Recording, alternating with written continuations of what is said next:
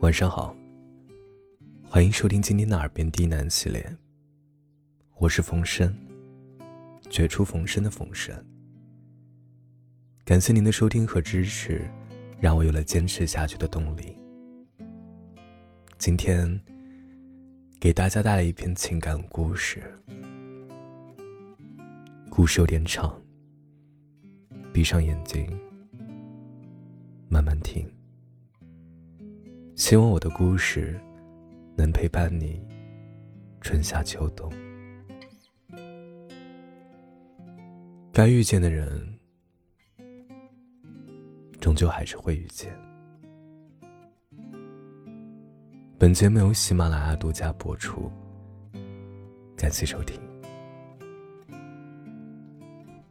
大一进学生会那一会儿，认识了一个姑娘，名字叫。木槿，我俩因为都喜欢 Z 的歌而关系熟络，私交甚好。那个时候，他最爱听的一首歌叫《一路向北》。他常常戴着耳机，一个人坐在空空的教室里听着歌。他闭着眼的样子，看上去有点忧伤。我一直觉得奇怪。为什么他的 M P 三里只有一首歌？我很想知道原因。有天晚上，我们在一起彩排节目。休息期间了，木槿接到了一个电话。我看到他皱了皱眉，慌慌张张的跑了出去。后来，整个排练过程他都心不在焉，感觉跟没了魂儿似的。回去的路上，他一路无话，脸色凝重。我小心翼翼的问他：“怎么了？”结果他说：“你害怕离别吗？”我抬头看了看他，发现他的眼角有一丝湿润。他要走了，后天下午两点的飞机。那通电话是他打过来的，特地向我告别。木槿口中的他，是一个叫做大天的男生。他们从小一起长大，青梅竹马。儿时的他们曾经陪伴了彼此大半个童年。别人家的小女孩都乖乖在家玩娃娃。他却跟着大天一起出去跑风，一起在家里打游戏、看动画片。他们爬过两米多高、没有防护的墙壁，经过大卡车后面的翻斗，抓过蜻蜓，钓过龙虾，挖过地砖下的蚯蚓，玩过蛤蟆。在家时，就乐此不疲地玩着大富翁，看着奥特曼，或者只是满屋子乱跑。把床当做蹦蹦床一样乱蹦。木槿说：“大天总是把所有好玩的、好吃的都跟他分享。在他的记忆中，大天就是邻家大哥哥，总会像变戏法似的给他变出好多稀奇古怪的东西，带给他惊喜。由于两家住得近。”上学之后，大天经常送木槿回家。说来也巧，小升初，初升高，他们虽然不是同一届，但却一直在同一所学校上学。高考结束以后，大天以高分被某名校录取，这就意味着，以后他再也没有办法。送他回家了。木槿很失落，他暗暗发誓，一定要和大天考取同一所大学。可是这个世上很多事儿都没有那么凑巧，毕竟不是电视连续剧。木槿最后还是没能和大天上同一所大学。暑假的时候。大天约木槿吃饭。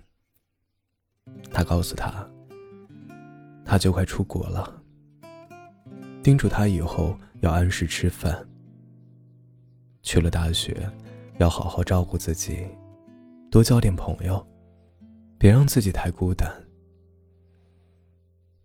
木槿一边难过一边想：你都走了，我怎么才能让自己不孤单？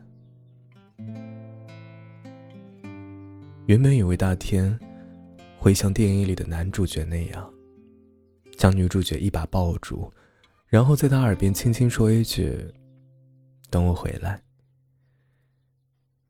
可现实世界里的他并没有这么做，他只是捏了捏她的脸，笑了笑说：“别伤心了，我又不是不回来了。”大天终于还是登上了去美利坚的飞机。后来每隔两个月都会寄一张明信片给木槿。木槿呢，还是喜欢听周杰伦的《一路向北》。那时流行人人网，木槿时常会登上去看看大天的主页，偶尔在他发的状态下留言。时间就这样匆匆溜走，很快就到了大四。那一阵子，大家都忙着写论文、找工作。曾经有个男生，在宿舍楼底下摆心形的蜡烛向木槿表白，结果被拒。有个男生追了她两年，每年生日都给她买礼物，她不为所动。我们几个都说木槿傻，他却说：“我只是不想耽误人家。”他拒绝了很多人，对外宣称自己要以学业为重，多么冠冕堂皇的理由！只有我知道，他是因为大天才这么做的。他忘不了他。每个暗恋过的人都应该明白，当你心里装着一个人的时候。他就是你的全世界，他就那样潜移默化的影响着你，影响着你的一言一行，影响着你的思绪，影响着你浑身上下的每一个细胞。你下意识的拒绝所有向你示好的人，困惑为什么他会让你觉得无可取代？你不知道，你只是没发觉。其实从你们相遇的那一刻起，他的一颦一笑就早已经被化作一颗情种，在你的心里生了根，发了芽。毕业那一天，下起了雷阵雨，我和木槿都没有带伞，只好躲在会客书店等雨停。他问我，毕业之后。有什么打算啊？我说，大概会离开这儿吧。父母让我回家。他抬头看了看我，没有说话。我看到他的眼神变得有些暗淡。我们还会再见面的。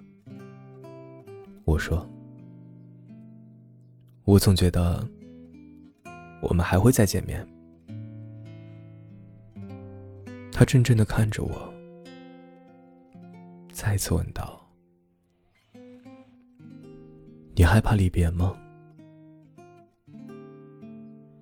我想了想，回答他说：“怕，因为离别让人很没有安全感。”你不知道什么时候会再相见。你不知道时间与空间的阻隔是否会把原有的一切冲淡。但是，光害怕是没有用的，不是吗？该来的总会来，该发生的终究会发生，该遇见的人终究还是会遇见。我始终这么相信，希望如此吧。他笑笑说：“回家以后，我开始了自己全新的生活。找了一份不算好，也不算坏的工作。有了新的朋友圈，虽然和目前的联系渐渐少了，当我们彼此牵挂的时候。”还是会通过电话好好聊上几句。那天电话里，木槿告诉我，这几年他成长了许多。原先那个惧怕分离的爱哭鬼，现在已经学会了坦然面对。他说啊，在工作的两年时间里，时间的巨浪曾一度冲淡了他和大天独有的回忆。时差让他和大天之间的距离忽近忽远，仿佛永远有着一条无法跨越的鸿沟。从热络到寒暄，从寒暄到了无音讯，几次发送消息石沉大海之后，他便不再执着，而是把热情投身于事业。我说：“那时候，你是打算放弃了吗？”木槿回答说：“不，不是放弃。我只是选择了等待，因为你曾经对我说过，该来的终究会来，该发生的终究会发生，该遇见的人终究还是会遇见。”所以，我选择相信。后来的后来，大天回国，木槿去接机。人群中，他一眼就认出了他。高高瘦瘦，眉眼灿烂。他独自帮他接过行李，打趣的说：“怎么几年不见，你变老了许多呀？”他只是笑笑，没有说话。顿了顿，他说：“木槿，我回来了。”短短六个字，听得他鼻子发酸。他说：“你知道吗？我有好几次以为你失联了。”他上前将他拥入怀中，轻轻跟他说着对不起。大天说：“啊，他这些年过得并不好，一个人身处异乡，总觉得自己和异乡格格不入。刚到的时候，心里难免会有落差，水土不服、语言不通、方向感太差等问题困扰着他。”让他没有办法再分心。有阵子，他专心致志搞研究，每天做实验做到大半夜，直到回家的时候才想起手机已经没电了。他说他曾经害怕过，怕他会忘了他。纵使在别人眼里他是那么优秀，那么闪耀。可只要一想起他，他就会惊慌失措。他不敢对他承诺什么，更不敢让他等他，因为他觉得承诺才虚妄，誓言太虚假。如果不能待在你的身边照顾你，那承诺和誓言。又有什么用呢？他说。木槿愣住了。他从未想过，自己喜欢了多年的人，其实也在喜欢着自己。原来过去的那些小心翼翼，是因为太在意；过去那些战战兢兢的试探，是因为不确定。想着想着，木槿破涕为笑。还有什么事情比互相喜欢更值得高兴的呢？误会解开了，他觉得无比轻松畅快。以后，你可不许再轻易离开了。好。盛夏时分，我受邀参加了木槿的婚礼。途中路过一个公园，看到了成片的木槿花。阳光下，它们尽情盛开，盛放的，含苞的，形态不一，却各有千秋。看着看着，我就出了神。后来因为机缘巧合，结识了一位花店老板娘之后，我才知道，原来木槿花的花语。是温柔的坚持。百度百科中，对木槿花的花语是这样解释的：木槿花朝开暮落，它每一次凋谢，都是为了下一次更绚烂的绽放。就像太阳，不断的落下又升起；就像春去秋来，四季轮转，却是生生不息。更像是爱一个人，也会有低潮，也会有纷扰。但懂得爱的人，仍会温柔的坚持，因为他们明白，起起伏伏总是难免，没有什么会令他们动摇自己当初的选择。爱的信仰，永恒不变。见到木槿时。她以一袭长裙，婚纱的款式很新颖，将她苗条的身材勾勒得恰到好处。我微笑着上前与她拥抱，轻轻在他耳畔说：“看，我们又见面了。”他捏了捏我的手，对我说了三个字：“谢谢你。”有时候我们喜欢一个人，总想立即与他在一起。如若未果，难免会有些懊恼。你觉得，等待是一件飘渺无常的事情。等待会让你耗尽精力，使你害怕未知的结果。可是，当初没有马上在一起，又能怎么样？现实世界里总有这样那样的原因，让你们要晚些时候再相遇。如果最后的最后，遇见的人就是你，那么晚一点真的没关系，不是吗？有缘千里来相会，无缘对面手难牵。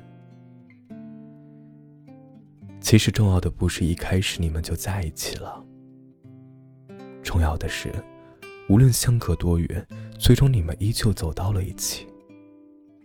那样的爱才是最坚不可摧的。木槿和大天会让你想起谁？是你和你爱的人，还是你身边的朋友？也许啊，类似的故事仍然在继续。那么也请你相信，相信会有那么一天，你最终会遇见那个你该遇见的人。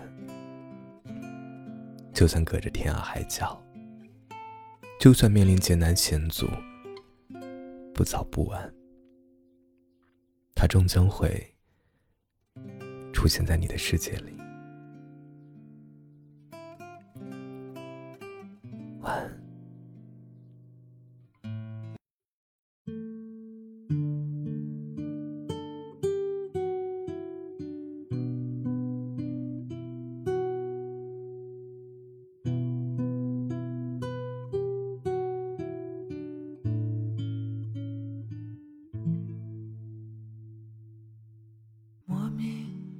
就喜欢你，深深的爱上你，没有理由，没有原因，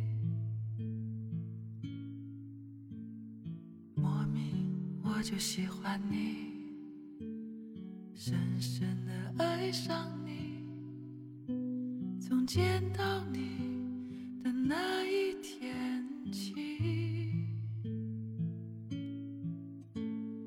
知道我在等你吗？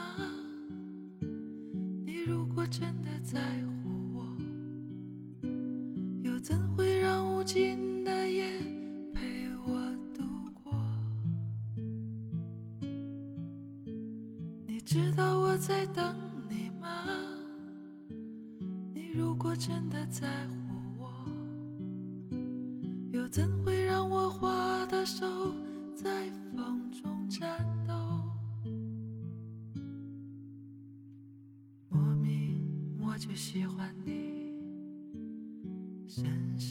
爱上你，在黑夜里倾听你的声音。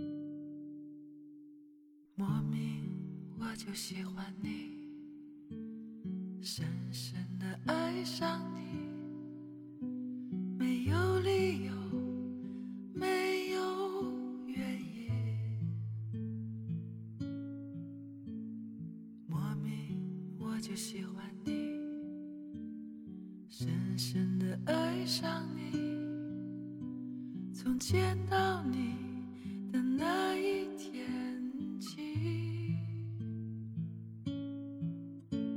你。知道我在等你吗？你如果真的在乎我，又怎会让无尽的夜陪我度过？你知道我在等你吗？真的在乎我，又怎会让我花的手在风中颤抖？